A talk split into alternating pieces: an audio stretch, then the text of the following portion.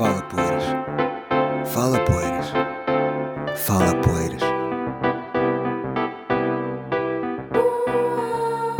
Eu não acredito em conversas impossíveis ou em temas tabu.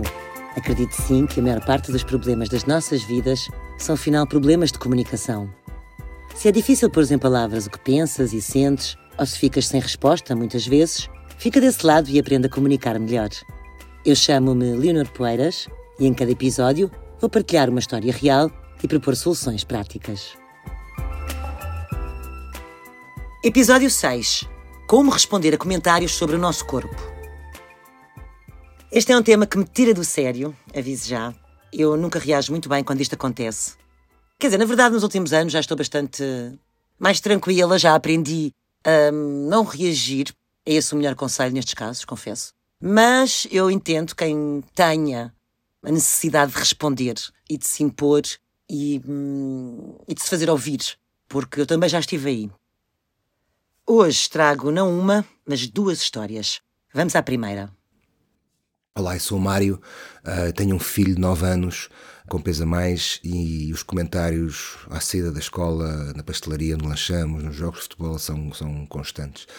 Sei lá, comentários como rechonchudo, uh, cheinho, e estes são os menos agressivos, porque as coisas que eu às vezes ouço, pronto, acho que as pessoas realmente não têm qualquer sensibilidade.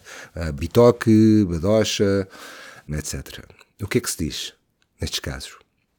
A lata das pessoas, de facto, não tem limites, ultrapassa qualquer barreira. Só de ouvir a história do Mário, eu já fiquei logo nervosa. Mas a boa notícia, Mário, é que há algumas saídas. Obviamente que ignorar é a minha proposta. O silêncio vale ouro e pessoas idiotas não merecem uh, sequer uma sílaba da nossa boca. Porém, e aqui sim, aqui sim eu admito que o silêncio fala. São pessoas que não merecem sequer uh, ouvir nada. Mas eu compreendo que por vezes seja um incómodo uh, tal e que tenhamos que dizer qualquer coisa. Pode sempre, Mário, pode sempre dizer, não percebi. Como quem diz, não percebi, fica ali umas reticências, um ponto de interrogação para ver se a pessoa tem lata de repetir. À partida não terá lata de repetir. Pode ainda dizer, uh, quer dizer, não tem nada que dizer isto, mas se precisar, pode pôr a pessoa no sítio e dizer: A senhora acredita mesmo que eu sou negligente com a saúde do meu filho? Também pode dizer: Peço desculpa, mas isso era uma pergunta. Enfim, continuo a achar que a primeira resposta, que é a não resposta, nestas situações é a melhor. Mas isto é. Uh, coisas de filhos. Quem somos nós para dar conselhos, não é? O que sair sai, desde que não, não ofenda a outra pessoa diretamente. Não vale a pena, não, não, não vale de toda a pena. Mas eu percebo que queira defender-se à frente do seu filho. Portanto, pode utilizar uma destas, uma destas ideias. Vamos à segunda história? Chamo-me Teresa e tenho uma amiga de infância que adora dar uma alfinetada de vez em quando. Nas últimas férias, na praia, com vários amigos, fez questão de fazer a piada do costume. A mais linda do grupo, mas com o rabo que chega aos joelhos. Já ninguém se ri, é desagradável. Leonor, adorava ter resposta na ponta da língua para estas situações. Teresa, eu acho que todas nós, em algum momento da vida, já tivemos uma amiga assim, infelizmente, que deixa de ter graça, não é? volto a dizer que hum, às vezes não é necessário ter resposta na ponta da língua. E nestes casos em particular, quando se trata de um amigo que tem essas saídas parvas, todos nós temos assim uma situação destas na vida de vez em quando, eu percebo que não dá para resistir e que seja necessário impor-nos, ainda para mais quando é à frente de outras pessoas. Nesses casos eu acho que sim, acho que deves falar e acho que devemos dizer qualquer coisa. Nos outros, acho que mais vale não dizer nada e ignorar, a não ser, como no caso passado, enfim, temos que defender uh, a honra de alguém, por assim dizer, e no caso do Mário, ele estava a receber comentários sobre o próprio filho. Bem, mas desculpa, Teresa, voltando a ti. Tens sempre a opção de não dizer nada, mas se não resistires e precisares mesmo de te impor, podes fazê-lo com sarcasmo, com ironia, enfim, podes fazê-lo de uma forma mais assertiva. Ideias, sugestões. I love my body. Podes dizer isso, que é sempre fantástico. E espero que seja verdade, espero que gostes do teu corpo. Segunda hipótese, esta assim um bocadinho mais irónica, não é? Obrigada por analisares atentamente o meu corpo, experimenta fazer o mesmo com o teu. E levantas-te e vais para o mar.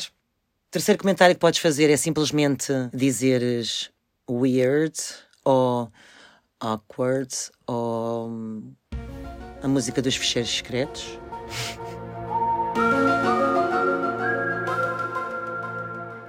Se quiseres uh, dar uma mais paternalista, mas com todo o direito, podes sempre dizer: Então, isto é o jogo do bullying. Isto agora é o bullying a toda hora e ninguém me disse nada. Ela não vai gostar de ouvir a palavra bullying, como é óbvio, vai logo dizer que estupidez! Um, podes ainda, mais uma hipótese, mais uma sugestão, que eu acho que esta aqui é gira. É boa, é gira, levezinha e também põe a pessoa no lugar, que é Amiga, tu antes tinhas graça, a sério, mas agora parece que não. E hum, não tem graça, não está ninguém a rir. Aqui é assim aquela resposta bitchy, não é? Mas nem se compara ao comentário dela para contigo, certo? Portanto, eu acho que nesta situação eu utilizaria esta última hipótese. Como ela era amiga, como ela é amiga, está ali no grupo e tal, eu dizia isso. E pronto, este foi mais um pequeno exemplo das ideias e ferramentas de comunicação que eu tenho para partilhar neste podcast. Se precisas de um conselho prático que te ajude a comunicar melhor, deixa uma mensagem privada no meu Instagram, Leo Poeiras, e depois a tua história será aqui apresentada pela magnífica voz da Catherine Casa ou quem sabe do Ivo Canelas. O próximo episódio é dedicado a quem precisa de pedir um aumento. Até lá! Fala Poeiras é um podcast da Rede Público, com edição áudio de Aline Flor, com o design de Ruben Matos e com as vozes dos atores Catherine Casa e Ivo Canelas.